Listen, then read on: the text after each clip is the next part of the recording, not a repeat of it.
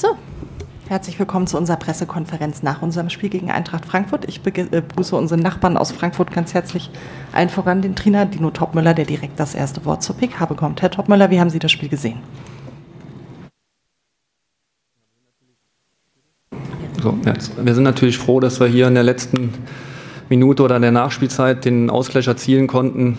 Ähm, verdient oder unverdient. Ähm, darüber lässt sich, glaube ich, immer streiten. Ich glaube, dass es ein sehr intensives Spiel war. Wir wussten, ähm, welche Stärken Mainz hat. Äh, das hat Mainz sehr gut gemacht, vor allem wie sie uns angelaufen sind. Da hat man gesehen, dass der Gegner immer von, also die Mannschaft von Bo immer gut auf den Gegner vorbereitet ist, haben uns auch dann im Spielaufbau vor Probleme gestellt durch ein aggressives Pressing. Ähm, grundsätzlich muss man sagen, dass wir aber auch in der Defensive extrem stabil gewesen sind wieder, dass ähm, das einfach auch ein wichtiger Faktor für uns ist. Dann fällt es 1-0 so ein bisschen aus dem Nichts. Ich glaube, am Anfang hatten wir ein, zwei gute Umschaltaktionen, wo ein Spieler von uns dann wegrutscht. Ich glaube, das wäre schon eine aussichtsreiche Möglichkeit auch für uns gewesen. Ähm, Pausenführung war dann am Ende vielleicht auch ein Stück weit äh, verdient. Und dann in der zweiten Halbzeit hat die Mannschaft extrem äh, gute Moral gezeigt. Wir haben äh, die eine oder andere Chance gehabt dann am Standard, äh, wo der Gegner dann zweimal klären kann. Ähm, dann die Aktion von Kolo, wo er knapp vorbeiköpft. Und dann, wenn du natürlich in der letzten Minute den Ausgleich machst, ist es natürlich immer ein Stück weit dann auch ähm, glücklich. Und ähm, den Punkt, den nehmen wir mit. Vielen Dank, Herr Topmüller. Bo, wie hast du das Spiel gesehen? Ja, intensives Spiel, äh, ganz klar. Und ähm, ich fand, dass, äh, dass wir gut ins Spiel reingekommen sind. Ich fand, dass wir es äh, gut verteidigt haben mit vielen neuen Spielern auch hinten.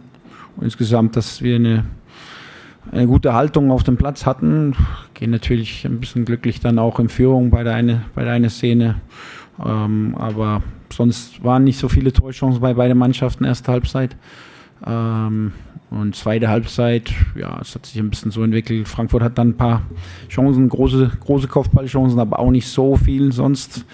Und wir haben es einfach versäumt, finde ich, in der Offensive, insbesondere nach der roten Karte, noch klarer zu spielen. Also ähm, da müssen wir uns, ja, müssen am besten dann Tore dann noch machen, aber die, die, die, die aussichtsreichen Positionen müssen wir viel besser spielen. Also und, ähm, und dann kriegen wir halt so ein Gegentor, nachdem wir mit elf, elf Spieler in der, in der eigenen Hälfte dann sind. Äh, und am Ende schießt der, der Frankfurter Spieler das Ding in leeres Tor. Haben wir uns dann natürlich nicht, nicht gut verhalten bei der einen Szene. Ähm, bitter. Von Ergebnis her, von der Leistung her fand ich, dass äh, da hat meine Mannschaft mir sehr gut gefallen.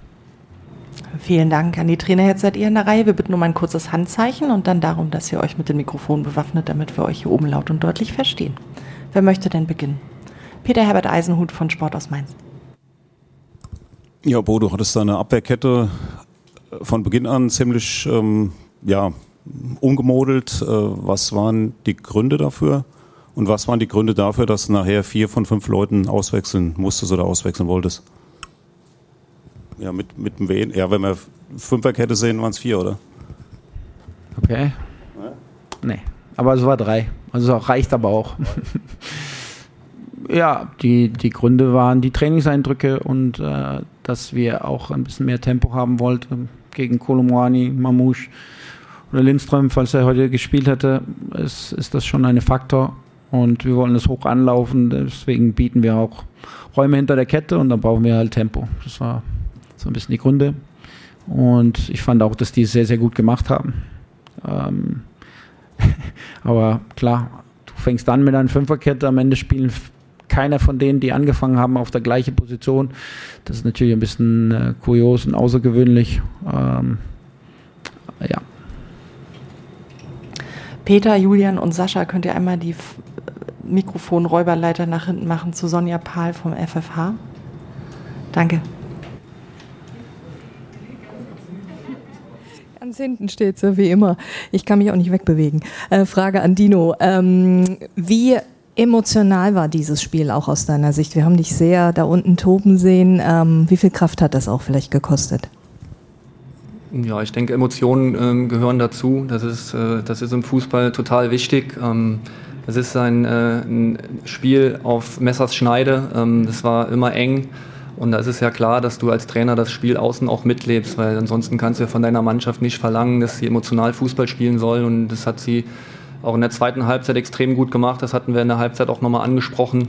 Ähm, und die haben sich mit allem gewehrt, was sie hatten. Man darf jetzt auch nicht vergessen, dass wir gerade ähm, am Freitag noch aus Sofia zurückgekommen sind, äh, direkt den nächsten Tag jetzt hierhin äh, gegen einen sehr guten Gegner, die extrem heimstark sind. Ähm, haben wir, glaube ich, von der Intensität her sehr gut dagegen gehalten und haben dann am Ende halt, wie gesagt, das, ähm, das glückliche Ende für uns durch den ähm, Ausgleich, der sehr schön rausgespielt war mit einem guten Ball von Lenzi. Junior startet schön ein in die Schnittstelle, geht in die Box, legt den Ball nochmal zurück. Das war dann ähm, hinten raus die Belohnung für die Leistung und für die Intensität in der zweiten Halbzeit. Herr Kirchenstein von der Frankfurter Rundschau. Ist an, einfach rein. Also, Herr Topwell, wir müssen doch nochmal über eine, eine Auswechslung reden. Warum haben Sie den Kolomoani nach 70 Minuten vom Platz genommen? Wir mussten ein Tor aufholen. Ja, gut, wir das haben ja auch gesehen, dass wir ein Mann weniger waren ähm, und dass wir natürlich auch äh, Spieler brauchen, die extrem ähm, gut gegen den Ball arbeiten. Und da hatten wir dann schon den Eindruck, dass wir da vorne ähm, auch im Mittelfeld einen reinnehmen, der extrem laufstark ist und vorne dann Omar als einzige Spitze, der mir auch extrem gut gefallen hat. Und ich glaube, am Ende des Tages, wenn man sieht, wer das 1-1 macht, war es auch keine so schlechte Entscheidung, ähm, Kohle auszuwechseln und nicht Omar. Bade Rudolf von der Allgemeinen Zeitung und danach Christopher Michel von Sport 1. Ähm, Bo, bei Philipp im Wien hat man das Gefühl, er war nie weg gewesen, so wie er im Spiel war. Wie zufrieden warst du mit ihm? Sehr. Also, ich finde, Philipp hat ein gutes Spiel gemacht. Das einzige Problem war, dass es nur für 70 Minuten gereicht hat. Aber ich fand die ganze Kette, auch darf nicht vergessen, der Maxim Leitsch hatte auch seit ich weiß nicht wie viele Monate wieder von Anfang an in der Bundesliga gespielt und hat das sehr, sehr gut gemacht.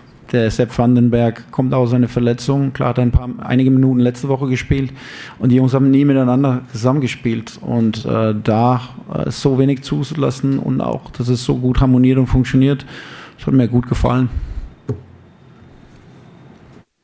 Christopher, bitte. Hier, hier, hier hinten, hi.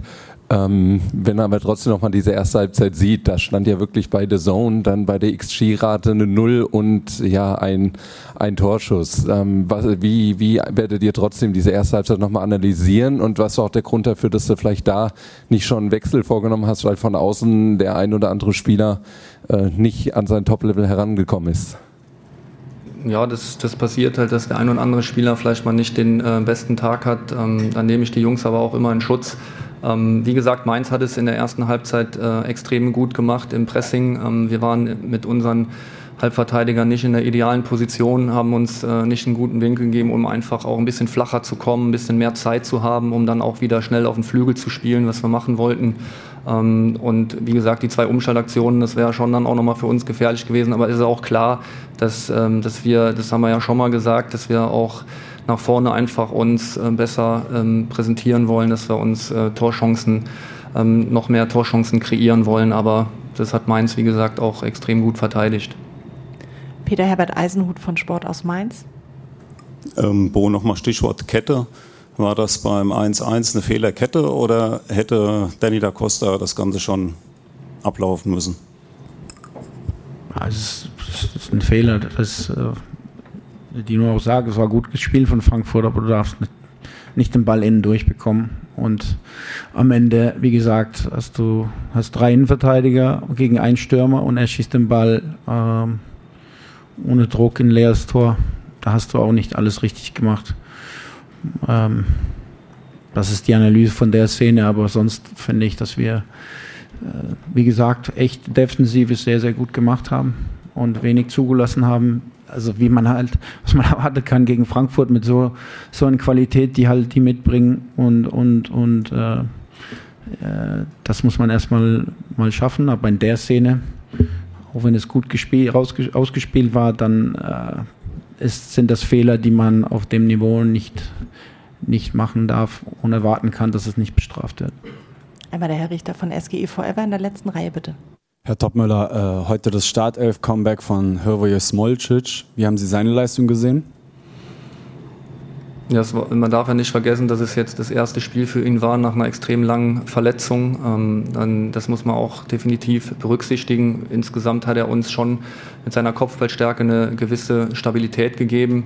Hatte ein, zwei unglückliche Aktionen mit Ball, das, das haben wir auch gesehen. Aber insgesamt, glaube ich, ist es für ihn einfach mal wichtig, nochmal Vertrauen in sich zu bekommen, Vertrauen in seinen Körper zu bekommen. Wir wollten ihn auch in Sofia schon einen Tick früher einwechseln in dem Spiel, einfach um in seinen Rhythmus auch reinzukommen.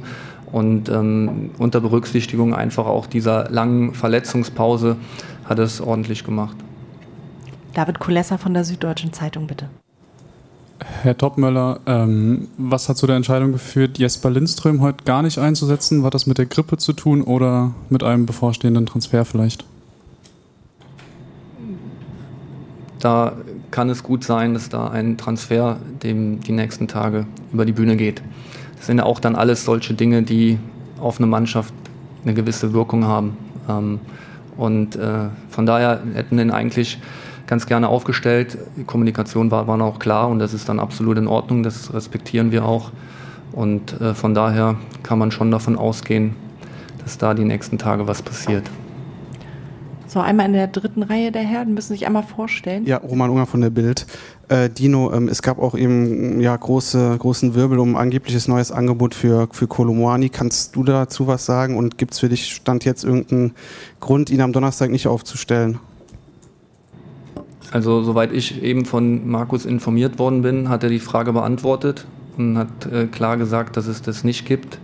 Ähm, ich habe ja auch schon mich deutlich dazu geäußert, dass ich zu Kolo eigentlich keine Fragen mehr beantworten möchte, sind einfach immer dieselben Dinge. Wir sagen immer das Gleiche. Wir müssen einfach abwarten bis zum 1. September und was vorher passiert, ähm, das weiß ich nicht. Was währenddessen passiert, weiß ich nicht. Und dann ist es einfach auch für uns alle, glaube ich, schön, wenn der 1. September da ist, dass einfach eine Entscheidung da ist. Peter Dörr von der Bildzeitung. Ja, Frage an beide Trainer. In der Nachspielzeit nach dem 1-1 bei der Choraktion ging es zwischen den Bänken ziemlich hoch her. Was war los? Und Frage an Bo, du hast dann gelb gekriegt. Wofür?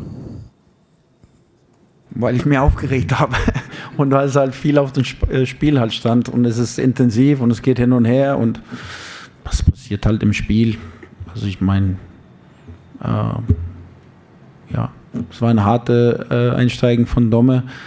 Eigentlich habe ich das trotzdem fair gesehen und dann Frankfurter halt nicht. Und dann hat man, man unterschiedliche Meinungen, das ist auch nicht so schlimm. Ja, ich habe das ähm, eben im Interview auch schon erwähnt. Ich finde es grundsätzlich top, wenn jemand an der Seitenlinie steht, der Emotionen zeigt. Ähm, von daher glaube ich, dass wir äh, beide Emotionen gezeigt haben und es gehört einfach dazu. Und äh, nach dem Spiel gibt man sich dann die Hand. Ich habe einen sehr großen Respekt vor Bo, was er hier bis jetzt geleistet hat, ist einfach ganz toll. Ähm, und dass im Spiel mal Entscheidungen ähm, diskussionswürdig sind, glaube ich, das gehört auch dazu. Ähm, am Ende äh, hat der Schiedsrichter jetzt ihm eine gelbe Karte gegeben. Ob das jetzt nötig war oder nicht, weiß ich nicht, aber ich glaube, Bo kann damit ganz gut leben und hoffe, dass er nicht.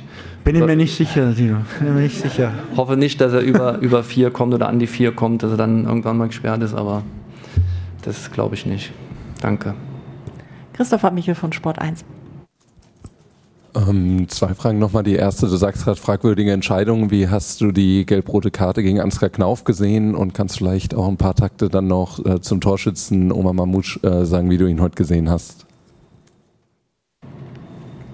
Also Omar war extrem aktiv, glaube ich. Der hat ähm, vorne in der Offensive dann auch vor allem nach der roten Karte uns ähm, am Leben gehalten. Er war immer wieder gefährlich. Ich glaube, war ein ständiger Unruheherd, ähm, so muss man das sagen. Ähm, und am Ende hat er sich dann natürlich auch äh, belohnt ähm, mit dem Tor, das mich extrem freut für ihn. Ähm, bezüglich der gelb-roten Karte, das habe ich auch eben schon gesagt. Ich denke nicht, dass es jetzt eine klare Fehlentscheidung ist. Klar berührt er ihn ein bisschen an der Schulter, aber ich bin grundsätzlich ein Freund davon, wenn man ähm, nicht äh, permanent alles abpfeift, und in dem Fall ist es einfach für uns unglücklich, dass, dass Ansgar dann die Gelb-Rote kriegt. Wir wollten ihn eigentlich relativ zeitnah auswechseln und frische, frischen äh, Wind bringen mit Aurelio auf der Seite. Deswegen war es für uns dann unglücklich. Aber für mich ist das vorher von äh, Barrero kein Foul. Gibt es noch Fragen? Ich sehe keine Handzeichen mehr. Dann pfeife ich diese PK ab und wünsche allen einen guten Nachhauseweg aus der Miva Arena. Vielen Dank.